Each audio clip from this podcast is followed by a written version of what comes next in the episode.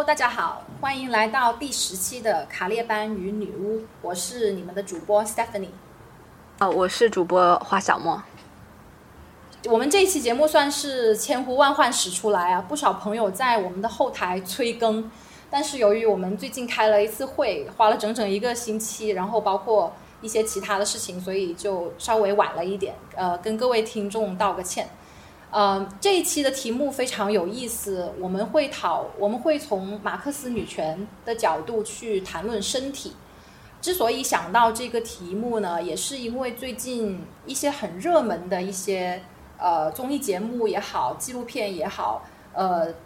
就让我们看到了很多对于身体的呈现。比如对于我来说，就是我看到那个建厂视频，他做了几个纪录片。呃，关于女性穿高跟鞋的历史怎么发展的，还有我们是怎么看待月经的，这一些呃题目都非常有意思。这也表示了在主比较主流的媒体也开始注意到这个身体政治，人就是身体与自我之间的关系。嗯，然后另外一个就是最近非常火的《乘风破浪的姐姐》，就是相信大家可能都有看。一集或两集吧，然后在里面其实很多的一些批判性的评论，就是说这个姐要求姐姐们非常有少女感，然后希望她们虽然这么大年纪，但是仍然能够跳这个女团舞，就是在这里存在一个很大的一个呃年龄与性别之间的这个表演，呃，所以我们觉得今天会是一个很好的。一个节点，让我们去讨论一下我们自我跟身体的关系。小莫之前提出要做身体政治这一期，我立马就想到了这个化妆这个主题，因为其实以前我是一个非常反对化妆的人。嗯，我感觉化妆就是一种呃被他人凝视，为了取悦他人的一种动作，然后再加上在化妆上面要花费非常多的时间。所以我一度就觉得这是一个非常、非常呃浪费精力的一个行为。但是因为最近二零二零年的这个疫情，然后把我们都锁在家里嘛，我就开始闲来无事就研究这个化妆。我就发现其实这个化妆是一个特别治愈的东西，我就觉得很非常的神奇。嗯嗯，一怎么怎么治愈？一方面就是。我我好像体会到了某种很深刻的关于化妆的东西，就是就是嗯，当我们在化妆的时候，我感觉我们不只是仅仅的嗯想要把自己变得更美丽，或者是去取悦别人，因为当我慢慢的跟那一些化妆产品啊，比如一些眼影啊、粉底啊等等这些东西。呃，混熟了之后，我就会发现他们他们有不同的质地和不同不同的颜色。嗯，然后我感觉化妆其实对于我来说，就好像你的脸是一块帆布，然后你通过呃你当时的心情和你当时想要呈现的一个状态，你就通过这些颜料，通过这些东西来在你的脸上作画。然后这个过程其实有一点像是一个艺术创作的过程。就是嗯，当然，我们终极可能有一个很大的目的是希望让自己变得更精神，变得更好看。嗯。但是另外一个方面，当我在化妆呃的技术稍微熟练了一点之后，我就开始有那个创作的心情了。就是我觉得，哦，我我我不想要跟别人化一样的那种少女妆啊，或者什么样的妆，我想要很特别，所以我的我就买了各种颜色的那个眼影、眼线笔。就黄色的、白色的、红色的，然后把自己画的，就是很很夸张，就是，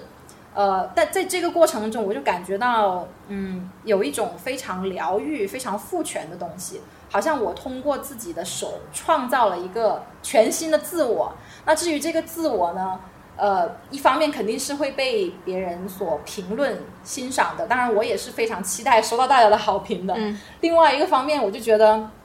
是我通过这一些颜料，通过这些呃化妆的东西，在想要跟这个世界进行一个对话，就是我想呈现一个一个嗯不一样的自己，嗯对，所以就感觉有很奇妙的感觉，有这些感觉呢，也是因为我受到一个嗯美妆博主的影响，就她是一个呃越南裔的一个美国小女孩。然后呢，他在这个 YouTube 上面就嗯放自己化妆的这个嗯视频，然后他化妆的时候，他会呃他会有非常多创作的东西，比如说他会在脸上画一条河流，由于他非常喜欢他之前看到的这个。因为他之前住在佛罗里达，所以他很想念那里的沙滩。嗯，然后他就把他对沙滩的想念就画在了自己的脸上。然后他那个过程，然后他会跟他的听众进行一个互动。然后当时我就觉得，哎，好有意思，就是他和他的听众和这个美妆的这个社群之间也形成了一个很有意思的连接。就是大家会在评论区发自己的妆容的那个照片，然后也会跟大家一起讨论哪个东西好用，哪个东西便宜。等等，就好像它形成了某一种文化，在这种文化里面，大家是互相鼓励、互相支持、互相欣赏。然后，对，所以整体来说，这个化妆，这一个这几个月的这个化妆的一个经验，还是对我来说是非常疗愈和赋权的。嗯嗯，对，所以也等于是推翻了我以前对于呃，好像去塑造自己的身体。然后回应别人的凝视的一个反思吧，我就我又有了自己更多的这个亲身的一个体验。嗯，对，是我在想，就可能是，就是嗯，化妆本身被消费主义定义的时候，它可能是一个非常近期的事情，可能在更远，就是再再回到几百年前，或者是它它除了有呃玩，就是嗯满足他者凝视的这样的一个功。就是这样一个作用以外，它还起到了一个就是表现性格的一个塑造某一种性格的一个作用。就比如说像对对日本的歌舞伎啊，或者能，也包括中中国的一些传统的一些戏剧、京剧啊，它都是有一个呃脸谱，它需要去呃。表现出来这样子一个人，或者说一个比如老生啊，或者是什么，他要有一个人格的一个人格性格的塑造，而不是简简单单就是会是一个美，一个是呃为了满足，尤其是女性满足男性，就是呃这样子一个他者的凝视。对对，那对这也让我就是当然你的这个个人经历，嗯，也让我想到了，就是说呃。当我在处在一个就是化妆对于我个人的意义来说，在呃就是论文的审查阶段，当时进展的刚开始进展并不是很顺利，因为在日本的整个的一个学术的一学术环境大环境下，大家都不是很爱表达自我的一个主张，然后但是你知道审查会是需要你有呃就是掷地有声的见解和回应的，不能。不能退缩，所以我当时就给自己，呃，鼓劲儿啊，鼓劲儿的，作为一个鼓劲儿的一个方式，就是给自己画一下那个，尤其是眼睛的那个部分是往上挑、往上挑的。说实在，就是比较。就就是比较厉害的那种角色的那种画法，当时我觉得就是一个性格的呃，想要的一个性格的塑造吧，倒不是一定是性别的某一种塑造，嗯，就性别的一种演绎，就是我们社会性别学、社会性别或性别学、女性学的一个这个呃，就是巴特勒提出来的这个。呃，表演性的这个性，我我觉得就是性和性别，就是这对于我来说是表演的某一种性格或者人格，嗯，所以我觉得化妆比较强悍，对对对，所以化妆其实还可能是要超越消费主义的含义，它还有一个包括你刚提到的艺术的问题啊，还有一个呃性格的一种表表现。我我觉得，但是有一个很有意思，我觉得刚才你说的很对，就是化妆可以。我们可以通过化妆这个工具来表现自己的性格，嗯，但我感觉大众的审美其实它，嗯，还是非常的，嗯，同质化的。比如现在我们用这个美颜相机，嗯，然后你就会发现它美颜的那个，嗯，脸都是一样的脸，就是它会是那种比较瓜子脸、尖尖的，然后眼睛是很大的。嗯，所以当你每一个人用了美颜相机之后，你会发现每个人都长得好像，就是而且。现在很多人都喜欢画那种呃元气感的妆啊等等的，所以嗯，对，就这里就很有意思，就是你到底要用化妆来表达什么呢？就是你要表达你跟你跟你你跟呃去屈从大众的审美，还是说你想通过化妆标新立异，展示一个个性？我觉得这都是都是很有意思的选择。嗯嗯，可能能够看出你当时的心境和你你想要成为的什么样的人。嗯，是不是有点是 越扯越远了？这样？嗯，没有没有，是是有这样子的，能看出来一些。嗯，对，所以其实就呃，我们就。可以来谈一下，说到底马克思理论本身它是怎么谈论身体的？然后马克思女权它是怎么看待嗯看待这个身体和劳动，包括与自我的关系的？嗯，对，马克思女权本身是我觉得是对于马克思的呃理论进行了一些。就进行了大部分的是批判，也算是虽然没有到可能对于呃主要的观点是呃有相同的地方，但是呃有关于身体、有关于女性、有关于两性关系，呃或人与人之间关系，我觉得在这块儿还是有一些不同的，或者说马克思女权本身提出了呃就是将马克思的嗯理论进行了进一步的。呃，演演绎跟批判。那比如说，我最近在读《资本论》，然后在它的第十三章当中就提到了一个生产价值分割原理。那在这个生产大呃机器大生产的过程当中，呃，机器的出现，嗯，马克思认为是机器的出现，然后这样子肌无力，就是没有没有呃没有力气的这些女性跟儿童就被卷入了。卷入到了这个机器呃大生产当中，那这就是这有关他的这个观点，其实就是一个近前近代女权主义跟马克思在这个上面的一个就分分道扬镳之处。那女性的和儿童的这种身体上的某一种就是特征，是否是本质化的，或者是不是不变的？就是它是不，它是否有物质基础？我们是否应该去用社会分析的方式去讨论这个呃问题？比如说像阶级的话，马克思是认为它一定是有呃一个构造或构建的过程，我们需要进行呃具体分析。那么在性别这块，马克思就是正好是他批评的，就是他所批评的那种论调，去认为呃性别是一个。呃，是没有嗯任何就是怎么说是个自然化的，所以不需要任何的分析。女性和儿童永远呃处在一个就是它是家庭的，而且呃是呃具有母性的，就女性是具有母性的。然后她呃她的家务劳动呃和无偿付出也是毫无就是相当于是毫无质疑的。嗯所以呃我们看到就是说这种描述就是女权呃马克思女权对于。呃，这方就是马克思这种呃自然怎么自然化的这种描述，其实是一直持一个批判的态度的。那在一九七零年代的时候，当那个新的世界分工开始，呃，一些呃资本呃怎么说资本主义发达社会的一些手。嗯，一些工业劳动密集型工业转移到了，比如像中国，啊，或其他东南亚国家。在这个过程当中，女性的劳动力就被再次发现。这个时候，我记得有一本书就叫做《灵活的手指》，就讲到了女性劳动力，呃的被资本再嗯再发现的时候所用的一个话语的一个技巧，就是说，也是一种嗯非常。自然化 或者本质化，就是说这灵活的手指，就女性好像比男性在，如果说，呃，她虽然可能肌无力，但是她可能她手指灵活啊，她那个动作灵敏，反应反应很快，就在这种情况下去呃描述这个世界这种劳动再分工。嗯，对，嗯，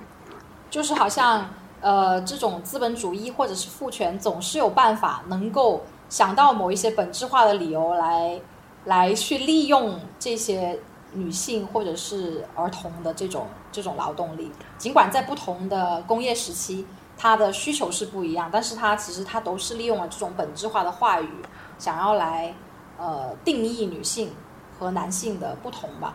但是我觉得很有意思的是。嗯，其实这也反映了马克思和恩格斯他们当年的这种性别观念的现状，就是因为当时我们的性别理论还是处于一个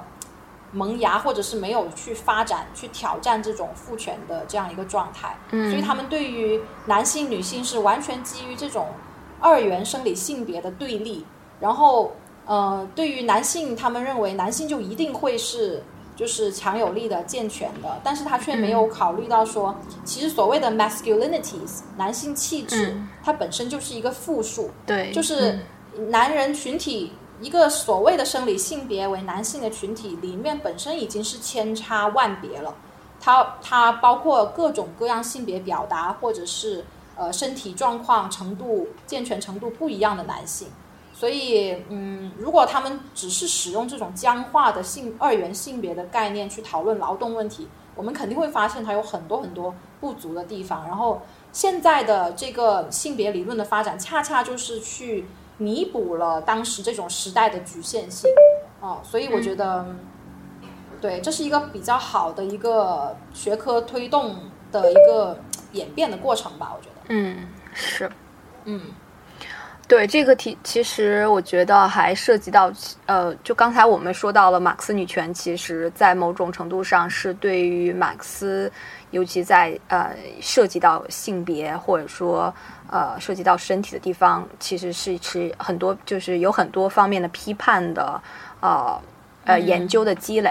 那其中就是，那我们提到就是说，延续的讨论，就是说大的延续讨论，其实是关于异化的讨论。就是马克思他在，呃，将资本主义下的这个劳动异化，它是划分成四类。其实大概来说，其实是我觉得是三类，就是工人与他。本质就是类本质的这样子的一个异化，以及劳就是再有一个就是工人与他的劳动产品之间的这种异化，再有就是说，呃，工人之间的这种关系的异化，它不是一种呃社会社会的关系，是一种非社会的关系。嗯。嗯，所以所以说，在这个异化的这种讨论上，就是呃，我之前听个哲学方面的一个 workshop 也也在讲这个问题，就是说异化现在作为呃，就是它的呃语言来自于呃来自于德国，所以它在在德国的语境下，这个异化这个词是一个非在现在的德国是非常广泛，在各种各样的只要你想表现这样子的意思的时候，是非常广泛的被应用的。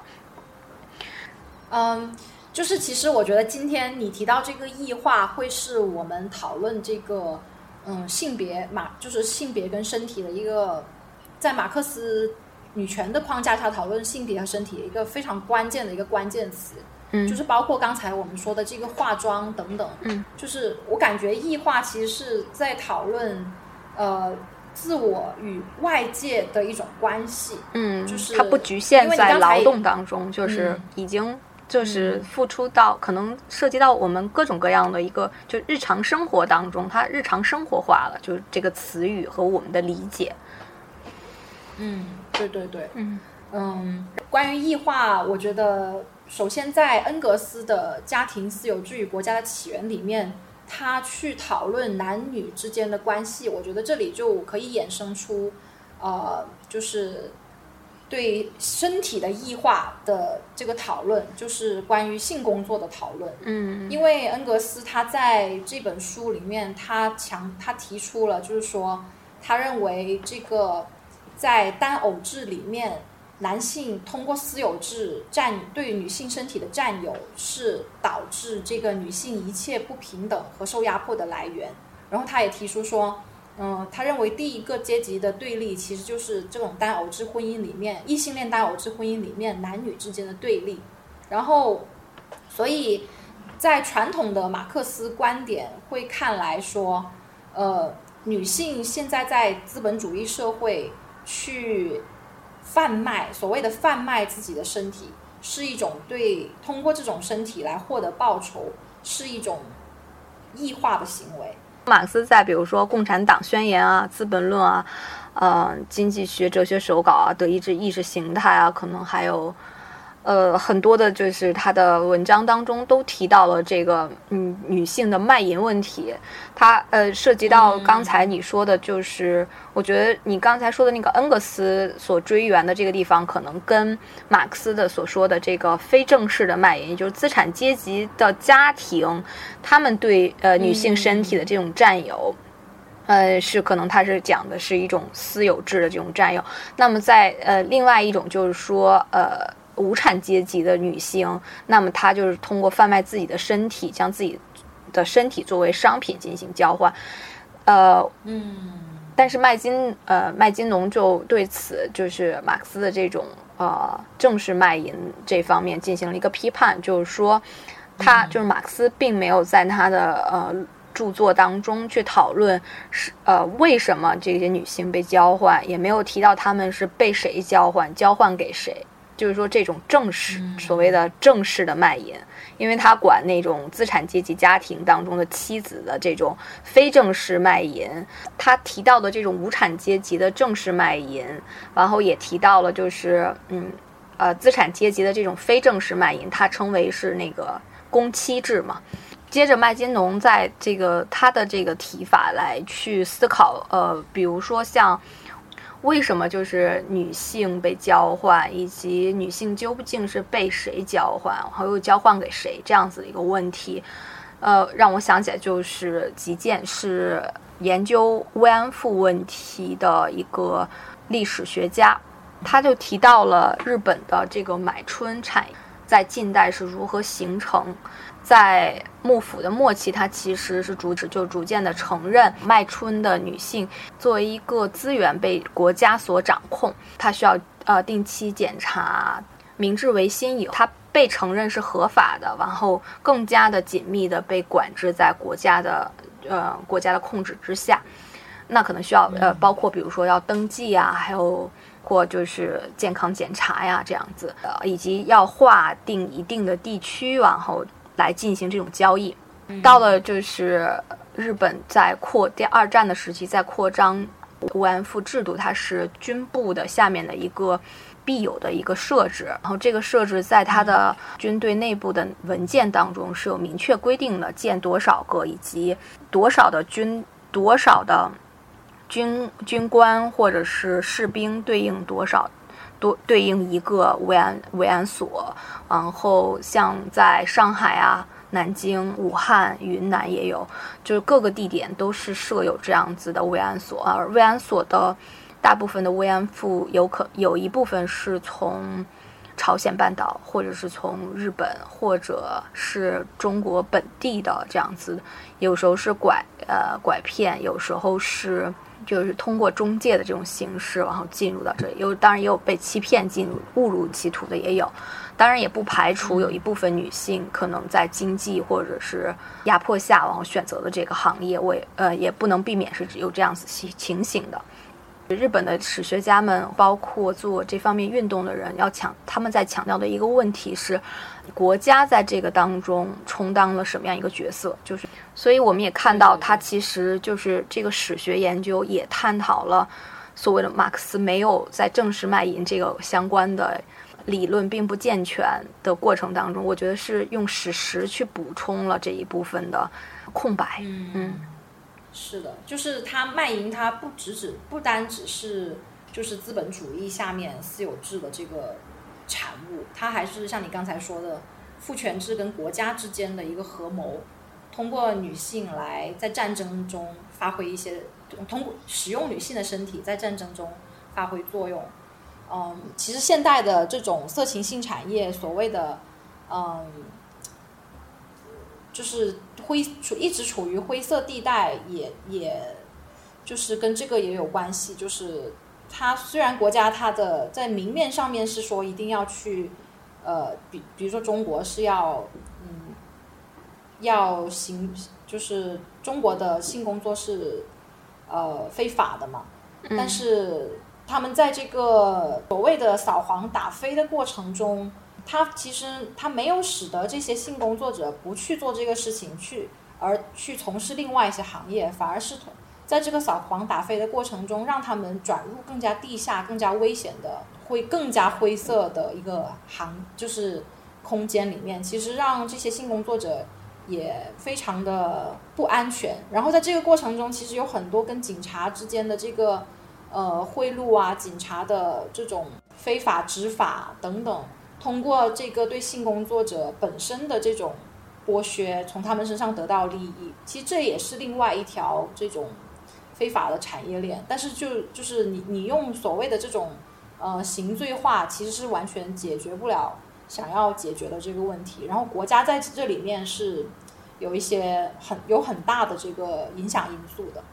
对，包括日本的现在的就是性相关的这种产业，也是在一个合法和非法之间的这样的一个灰色区域。它通过操作，呃，就是明面上是，嗯，就是买春是非法的，但是又从一些，比如说没有。他通过比比如说不直接的插入，或者是在交易场所之外的这样子的所谓的通过恋爱关系然后发生性行为，这他都通过一些灰色的一些方法跟手段绕过了法律。就是说，如果我们再去探讨这样子，就我刚才听你讲，就是说可能在呃警察跟卖淫卖淫，就是说是工作性工作者之间的这样子一个呃博弈，或者是这样子的一个。交涉过程当中，其实这个我觉得，呃，也是一个需要探索的空间。可能这个才是这个社会当中，呃，需要直接面对的一个问题吧。因为如果说是取消这样子的一个职业，我觉得本首先本身在目前为止还是实现实现起来还是比较难的。然后我觉得，呃，性工作者这么困难，我觉得有好多方面的原因。一个方面肯定是这种我们的亚洲文化对于性的这种禁忌，这种嗯不可说的，然后认为性是羞耻的。然后你呃，你一旦从事了这样的工作，你就是在道德上面就会被判为是一个比较比别人更低下的人。然后另外一方面是，大家会觉得，我也听很多人说过，他们觉得性工作是很轻松的工作，他们觉得，你居然能够通过贩卖你自己的身体赚钱，那你，那你，你就是好吃懒做，你不，你不愿意去努力，就是那套资本主义的那种，嗯，要求勤奋工作，然后通过。所谓的个人的努力达到成功这一套，他们认为在性工作者这里是不存在的。他们觉得性工作的很容易，因为你出卖的只是你自己自己的身体，对吧？嗯，这个这个听起来也呃也跟马克思的那个在就是说认为女性的身体是自然自然赋予的，或者她的一个性别角色是自然赋予的。我觉得这个其实是相暗通的，就是在没错，嗯，就是毫毫无分析，就是为什么女性。就是无产阶级男性是选择了进入工厂，那女性进入工厂，不然不然就是肌无力，要不然就是只能选择去卖淫卖自己的身体。就是他没有解释这是为什么，就是他背后其实是一个将女性身体的一些特征自然化的一个过，就是一个想法是隐藏在他这些理论之中的。嗯，说的很好。嗯，对。然后，所以在这些所谓的迷思这种。这种对基于这种非常刻板的这种父权的二元性别的看法下面，他们没法去了解到说性工作者究竟是一个什么样的工作。然后，其实你呃，大家可以去看一些关于性工作者的纪录片，或者是去看一些啊这方面的一些研究，都能够看到说，其实呃，性工作者在这个性工作本身是付出了巨大的劳动的。那这种劳动不是我们所想象的那种生产性的，在工厂搬砖的那种劳动，它其实很很多时候，它是一种技巧性的劳动，是一种情感劳动。比如说，我昨天看了一个 BBC News 中文拍的一个关于新冠新冠疫情下面的性工作者的生活现状，里面的一个台北的一个俱乐部的小姐，她就说，她说，很多时候我们要把客人当成自己的男朋友，我们要让他们觉得。他们很舒服，我们做的所有东西都是为了他们好。那其实，在这里面，它就有非常多的一种情感劳动，就是，嗯，就是性工作者们必须要管理自己的情绪，然后以达到一个非常好的服务效果。然后，另外一点就是，他还具有很高的一个审美劳动，就是他得把自己打扮的漂亮，对吧？他得穿好看的衣服、性感的衣服。然后让你觉得有很愉悦、很美的享受，那这是第二第二种很大的一块的劳动。然后在性工作者里面还有，就是因为我不是在田野的时候，在一个性工作者组织呃工作嘛，然后我听姐妹们讲，就说，嗯，如果你要得到比较，你要想要买到比较高价格的这个性服务的话，那个性服务是非常牛逼的，因为他们说里。叫做性三十六式。至于是哪三十六式，我也不知道。但是我感觉就是他们这些东西都是经过训练，或者是经过非有一套非常精密精巧的一个服务人的这个嗯流程，然后让我觉得说，其实不是大家大众想象的这么简单，说性工作就是躺在那里就行了。可能有一些性工作是躺在那里，但是嗯。呃，他还是要付出很多的情感劳动呀，所以，嗯啊，我觉得大家对于这个性工作的者的或者性工作本身的看法，就必须要更新。就是你，呃，因为因为我们如果不更新的话，我们仍然会处停留在那种，嗯，就是对一部分的人的职业选择你没法理解，因为他们其实只是选择了一种工作，但那种工作就就是呃，包括了，嗯。非常直接的，我们看到的身体被挪用、被商品化，所以我觉得这是大家不能接受的原因。因为你刚才说到，让我觉得很感兴趣，就是说日本之所以性工业它在一个灰色地带，它的它的说法是让那一些呃女生通过交男朋友或者是。呃，那个就是模拟模拟恋爱造成叫就他模拟恋爱，对对对，模拟恋爱就好像那样那样会更加好一点，更加高级一点，就更没有像直接的赤裸的性交易那样让人觉得羞愧。嗯，我觉得这也是文化的一种。好像很难接受这种直接的金钱和身体的交换吧，但是我觉得这正，我觉得这这正是那个资，本，就是马克思所讲的资本主义对于社会关系的一个呃异化的一个过程。那它将其实原本，嗯，当然我们也同时也得警惕，时刻警惕，就是被就是将人与人关系又自然化了这种过程，就就双双在两者之间，嗯，就是如何。如何再进行具体再进一步的讨论？我觉得可能是接下来的工作。嗯，对，嗯，对。然后呃，可能我可以补充一下，就是关于性工作者的研究，现在在学界是一个什么样的状态？嗯，就是。早期对于性工作者的研究，呃，在美国的学界就是很多都是关于，就是卖早期就是代表作就是麦金农嘛，就你刚刚也提到了，嗯，呃，他去分析私有制和父权和资本主呃和国家主义对于女性身体的剥削，嗯，然后呃很多的研究都是基于在人口贩卖呀，然后呃这种。呃，性对于人的这种异化的这这个方面，所以嗯呃，所以那个时期大部分的研究就是集中于说，呃，它不是集中于性工性工作者作为一个工作，而是集中在为什么会产生性工作者的这个社会结构原因的分析。然后呃，最近的关于性工作，因为现在确实是用性工作来来讨论这个事情了。呃，前段时间参加过一个劳工的会议的研究，就是有很多的学者就已经在讨论性工作作为一个职业是怎么样的，然后呃，性工作者在这个职业里面是怎么管理他们的情绪，怎么样获得能动性，然后如何通过性工作来塑造自己的身体，塑造一个呃，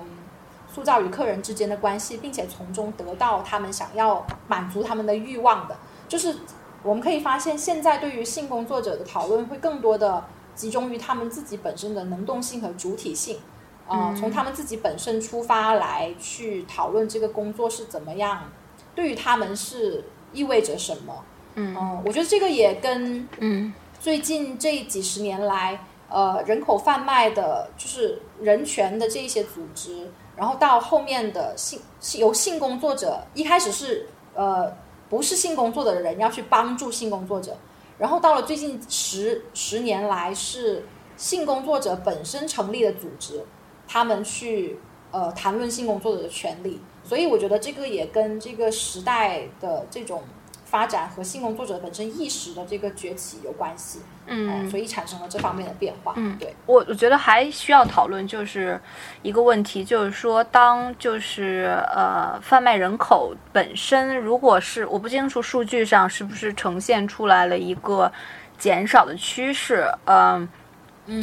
嗯，如果就是说出现了就是性工，就是一个女性自。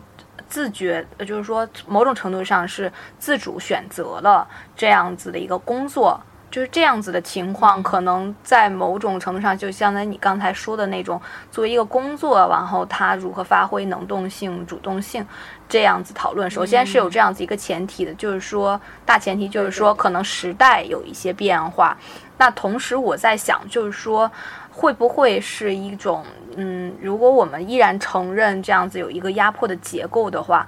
会不会有一些呃结构变得更加的？隐蔽，然后以以至于我们我我们也区分，就是异化本身是主体跟呃客体的这样子一个嗯分割，同时呃让你呃让劳动者自身不去产生怀疑的这样子的我我这样子的一个过程。所以我在想，比如说像资本原始积累，就嗯它的这个过程变得更加的。不可见，或者说，是不是在我们对于资本主义批判的时候，就已经，已经是呃呈现的一个嗯。呃，因为在马克思的一些理论当中，也就包括主流的一些学主流观点的一些学者都认为是资本原始积累是一过性的，就是它是暂时，而且呃很快就过去。当我们完成了这个过程，进入一个成熟的资本主义社会的时候，那再去呃再去看这个这些。这些女性的身体，就是她们是真正主动的，就是讨论主动的时候，主体性或能动性的时候，其实可能是因为掩盖的太深，我们也不去追究，不再追究这种压迫的制度，所以我们也看逐渐的看不到了。嗯嗯，对你说的这个，我觉得会是一个，会会是一个这种嗯未来会出现的这种现状。然后另外一个我的担忧点是，大家如果只谈能动性这种赋权的话，却其实没有看到现在仍在发仍然在发生的很多的这种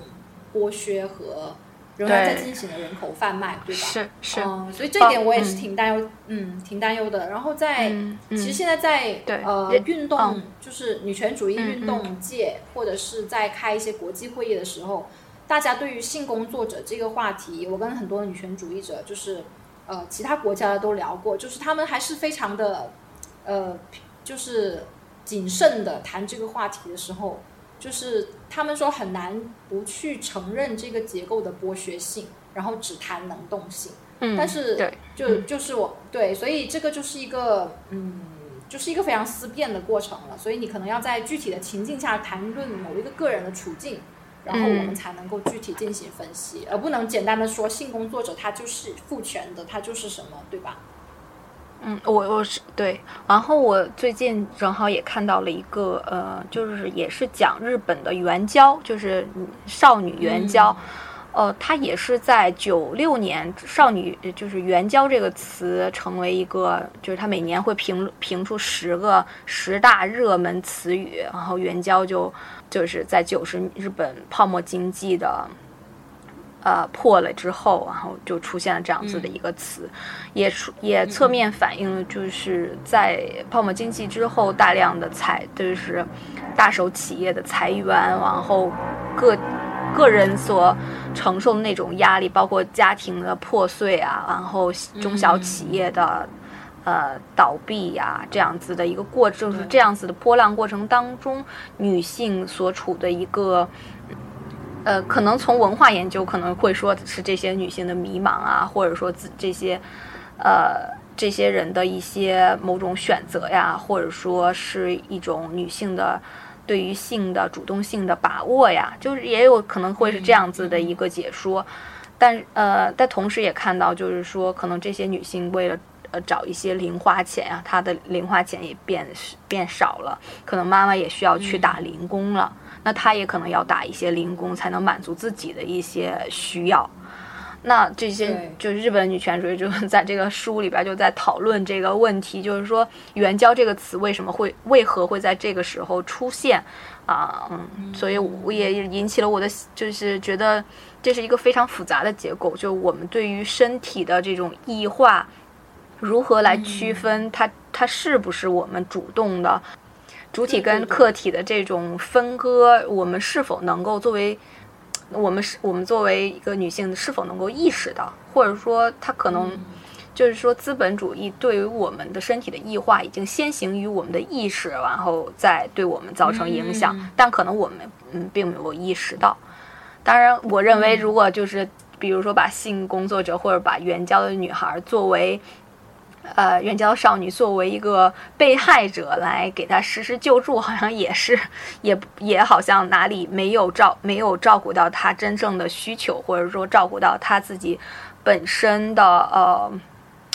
就是某一就是在在这之间救助与嗯，好像也是有一点问题。我知道有些，你就刚你刚才说的那个团体，现在已经是这些少女可能是自己，如果他们如果做以后今后作为一个行业。职业，然后进入这个职业的话，呃，他们自己可能在发生。在日本有个叫 Swatch 的一个机构，也是就是这些少女自己本身在发生。你刚才说那个，我觉得我们可以另起一期来谈，会是很有意思。就是 所谓的对于这种性工作者的救助，或者是所谓的受害者的救助，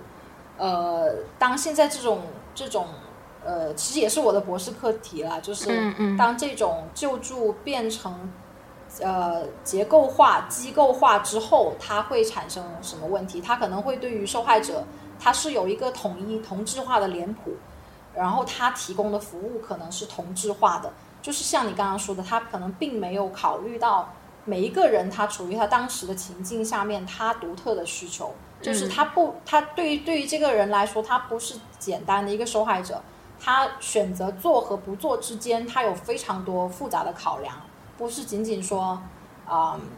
对一个简单的一个项目，或者是呃把它定义成它需要什么样的救助，就能够呃达到这个效，就是救助的结果的。所以这是一个非常复杂的一个过程。嗯，对，所以我们如果联想到现在的零工经济啊，或者是新的产业，比如游戏陪玩啊，然后大量的这种。呃呃，平台的这种博主啊，游戏博主啊，美妆博主啊，呃，对对，他的就是我们再去想现在的资本主义社会当中，对于性别化身体的这种异异化，它究竟是如何呈现的？就是我觉得是可能很多在做这方面研究的学者。呃，都在探索的一个问题，因为它逐渐的，就是这些工种逐渐的，比如说像游戏陪玩或美妆博主，它其实都很有可能，如果你很就是你跟平台是联手的状态的话，可能平台会提供给你一个空间，那这个公是个公司的空间，而不是你的家庭，就是水电费，然后都是你在付的一个。你的你你用的是你家里的书桌这样子的一个状态来做的直播，在这种如果是你没有跟平台进行这样子的一个签约的话，那可能在你的你的这个公领域跟私领域之间是相互交叉的，也是相互融合的，嗯，而且包括你自己去分配，像其实我们在疫情期间的这种在。在家工作也是这样子一个公司领域不分，那公司领域不分其实会出现的问题，如果这是个家庭的话，女性的家务劳动会增多，就是现在已经有研究表明，就是在家工作家庭当中女性的这种家务劳动会成倍增加。同时，我们也发现，就比如说你当你公司领域不无法区分的时候，你的你在消耗，你在会大量的。你为了可能是为了工作，会大量的啊减少你在私私领域所谓的私领域当中所要付出、所要花费的时间。这个时间可能是为了照顾你自己的身心，会或者是为了呃照顾家人也好，就是这方面的你会不断的去压缩，然后去博弈过程当中去消减这块的呃时间花费啊或精力的花费。就等于是把自己家庭原来的一些材料也用作他工作的东西，然后把他把他把自己把自己和家庭的环境全部都异化了，变成变成工作的场所。对，是的，嗯嗯。刚才你提到这个现在的零工嘛，我就觉得其实呃，跟性别化的这个劳动，它其实它是有一个历史的延续过程，只不过现在我们所说的这种。零工经济或非正规经济，有很多的男性也逐渐进入了，比如他们是嗯呃 Uber 的司机等等，嗯嗯呃或者是他们是快递员什么的，对，嗯呃，但是女性其实长期以来都一直在从事着这种非正规的就业，对吧？就是嗯，比如说我们在发展主义时期，女性她嗯既要承担呃家里的工作，也要同时。呃，去外面就业，那他就业的这个这个工作，其实我都是非正规的工作，就他不是那种能够朝九晚五呃做的工作，而是女性为了她的主业是照顾照顾家里，但是她要利用她零碎的时间去帮补家用，比如说她在她在家里也做一些手工活呀，去去帮忙做一些东西，缝一些东西，呃，收垃圾。就是收收垃圾废品啊，等等这些，它其实长期以来女性一直是从事着这种嗯非正规的工作，只不过到现在，呃，传统的这种呃工薪阶级所谓的铁饭碗，由男性为主的这一代人，他被这个所谓的金融化经济、新自由主义打破了他们原来的这种这种呃稳定的工作收入，他们就觉得哇天啊！怎么现在嗯又没有福利，然后我们整个人都就是呃不好了，但是他们没有想到，其实这种这种劳动女性一直在承担，只是嗯现在变得越来越显化，呃更加的普遍了。对，这种异化它其实是越来越普遍了。嗯嗯，我觉得你提到的就是零工的这个特点，就是它本身可能是一个女性化的工种，但是它不断的现在成为一个呃，就是所谓的我们之前认为不是不是正规工作的一些工种开始变得呃。变成了一个怎么说外逐渐的，就是可能比如说一些家务劳动现在被外包外包出去，然后它也可以挣钱了。感觉其实很多嗯这种服务性，就是刚才我们提到的这种美妆啊、陪玩啊，就是呃快递送以及呃什么 Uber Eat 这些都其实是其实是可能原本是一个非常女性化的一个劳动。但是逐渐的被呃加入到了这种经济的过怎么说经济的这种资本社会的这种大的市场经济当中，那而且占占的比例越来呃越来越大。但同时刚才你提到了就是呃比如说九九六的这种跳入金融，就是看似是塔尖的这样子的一个行业的人，他的一些。呃，他的一些就是说自我照料的一些，呃，自我照料的部分也依就是也大量的依托这种零工经济，所以两者之间的这种关系还是比较明显的。比如说你你我可能都会去，呃，去呃去买一个 Uber Eat 啊这样子的，但是有一对吧？就是，所以就我们的对我们自身的一个压榨，可能也是需要 需要他们来支撑的，就是来对，所以两者之间是有一个非常紧密的关系的。嗯，对对对，你把这个关系说的，就是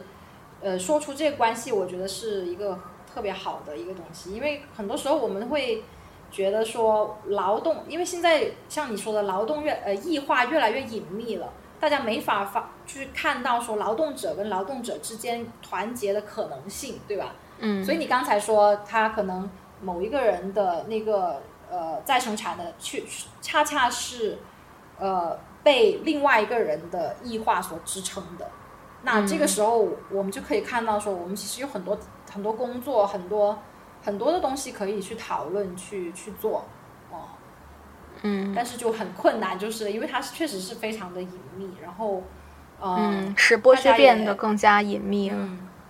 对对对，是的。对我一直其实还有一个就是问题，就是刚才我们提到了，就是包括性工作者他来自于哪里，有有没有结构性的压迫？然后其实包括零工劳动力来自哪里，尤其是在中国这样子零工零工劳动开始越来越这近两年越来越火爆的这种。情境下去讨论这些劳动力究竟来自哪里？我看到很多，包括就是人物的人物的采访啊，还有最近的，就是播客《打工谈》这个播客当中谈，就是一个打工者骑手他自己的这样子的一个发声当中，都提到了一个问题，就是说，嗯，他们很多骑手、很多的打工者、零工劳动者都认为自己是暂时在做这个行业，也就是说，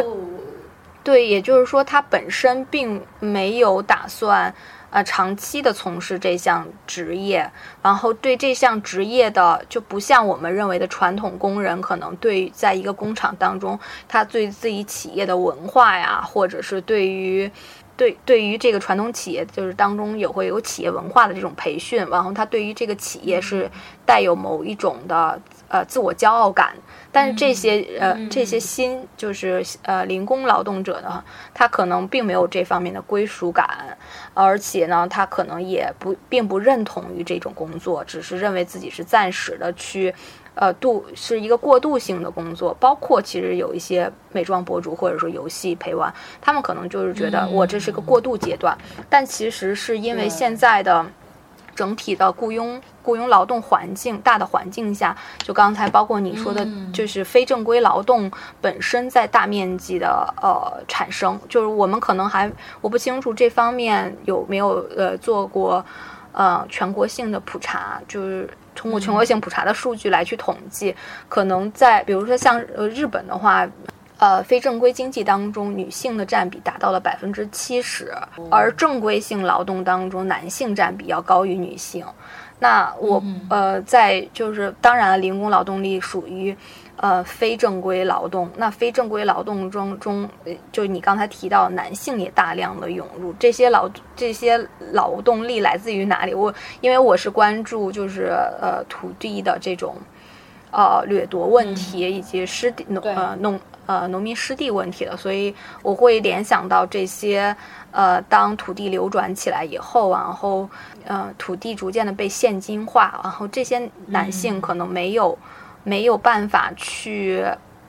呃保障自己，可以不断的呃可可以不就是当他的那个赔偿金、补偿金花费花销。停当以后，他如何去再去争取货币，就可能成为他的一个没有选择的一个选择。他需要他他可能为了生计需要奔波，所以我觉得这种零工劳动力可能部分是来自这些失地的农民。嗯嗯，对对对，是。然后你刚才提到的这个，像比如说他们没有了土地，然后就去做。去从事一些零工，但是他们不认为这个是会是他们长期的工作。嗯，哦，我觉得这就非常有意思，就是他可能现在我们这一代的劳工东工人，跟我们比如说父辈的工人，他们对于未来的想象完全是不一样的，就他们的这种所谓的生活政治完全发生了改变，就是他现在由由由于我们的这个零工经济。非正规工作，它其实是缺乏这种福利体制的保障，然后也非常不稳定，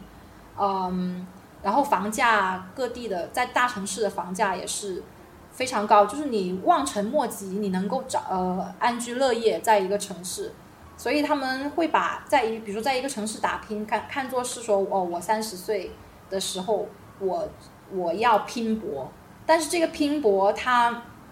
他对于这个未来的想象是。